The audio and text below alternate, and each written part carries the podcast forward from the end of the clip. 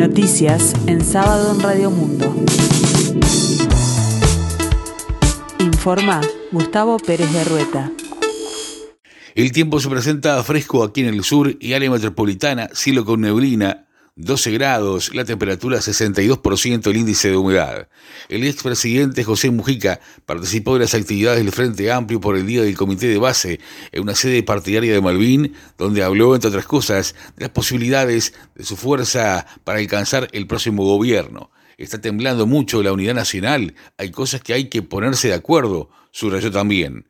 Consultado sobre si está mejor parado que el oficialismo en esa carrera, el ex mandatario sostuvo, pienso que sí, pero no es para golpearse la boca, y lo peor no es eso, lo peor es que está temblando mucho la unidad nacional. Tenemos que pensar que hay cuatro o cinco cosas que hay que tratar de ponerse de acuerdo por encima de todo lo demás, y después tenemos mucho para pelearnos, pero tiene que haber cuatro o cinco cosas que en el tiempo se prolonguen y se mantengan, y ahí es donde tengo miedo, por ellos y por nosotros.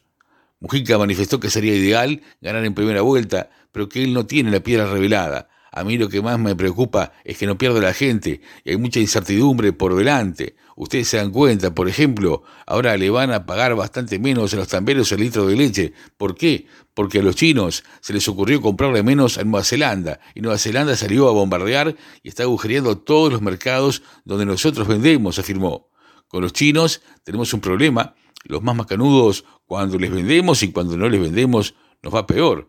Eso es el mundo de hoy y me asusta esa bronca sorda que hay entre China y Estados Unidos, que son demasiado grandes, y cuando los dos elefantes hacen el amor o el odio, pobre como queda el pasto, agregó Mujica.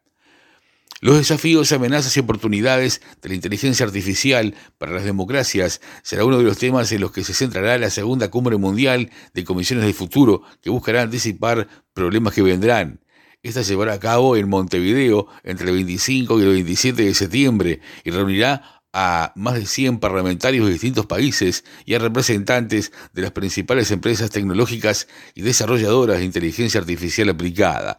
Estarán presentes también la academia, expertos en el área de los estudios de futuro, las agencias especializadas y la sociedad civil. Dicho encuentro, dicho encuentro fue lanzado en forma reciente en Montevideo con un acto llevado a cabo en el Palacio Legislativo, en el que participaron diferentes autoridades, entre ellas la vicepresidenta de la República, Beatriz Argimón, y el embajador de la Unión Europea, Paolo Berizzi. Un total de 60.226 personas salió del país el 23 y 24 de agosto por el fin de semana largo, por el feriado y la declaratoria de la independencia, según datos de la Dirección Nacional de Migración. El principal punto de egreso fue Freventos, con 13.867 personas, un 23.02%, seguido por Paysandú con 13.307 personas, un 22.10%. Al cumplirse un año del cierre de la agencia de viajes Transhotel Limitada, un grupo de clientes que se define como damnificados por la directiva de la empresa, escribió una carta a la opinión pública en reclamo por la falta de respuesta tras no recibir los servicios por los que pagaron más de 700 usuarios. A un año del evento, donde muchos de nosotros ya no somos ni seremos los mismos, el grupo de damnificados por el cierre de la empresa viene a dejar en conocimiento de la opinión pública qué es lo que ha sucedido en 365 días desde que decidió organizarse y encarar el problema. Comienza la misiva. Señalan que el problema afectó a más de 700 personas por cifras superiores al millón de dólares. Arabia Saudita habilitó la exportación de leche y sus productos lácteos de Uruguay y las empresas aprobadas fueron Claldi, Granja Pocha, Estancias del Lago, Gloria Foods, Los Nietitos y Conaprole. La resolución fue comunicada oficialmente este 23 de agosto por la SFDA, la Saudi Food and Drug Authority, que también publicó en su web las 10 plantas que han sido aprobadas, según informó el Ministerio de Ganadería, Agricultura y Pesca. La Intendencia de Montevideo anunció que el lunes 28 de agosto comienzan las obras para la reparación de veredas en la avenida 8 de octubre, entre Boulevard José Valle Ordóñez y Pan de Azúcar. La obra consiste en la sustitución total de los pavimentos por otros que serán continuos, conformados por hormigón tonalizado gris, con la inclusión de pavimento podotáctil de guía para personas ciegas o con baja visión.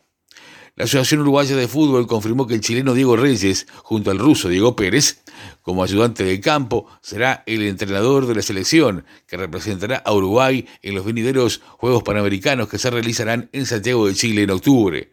Tras la salida de Marcelo Broly de la estructura celeste y la negativa de Diego Pérez al ofrecimiento para hacerse cargo del mencionado combinado, la solución llegó a través de Marcelo Bielsa, que sugirió al trasandino y ayudante en el cuerpo técnico de la mayor para tomar las riendas en dicha justa.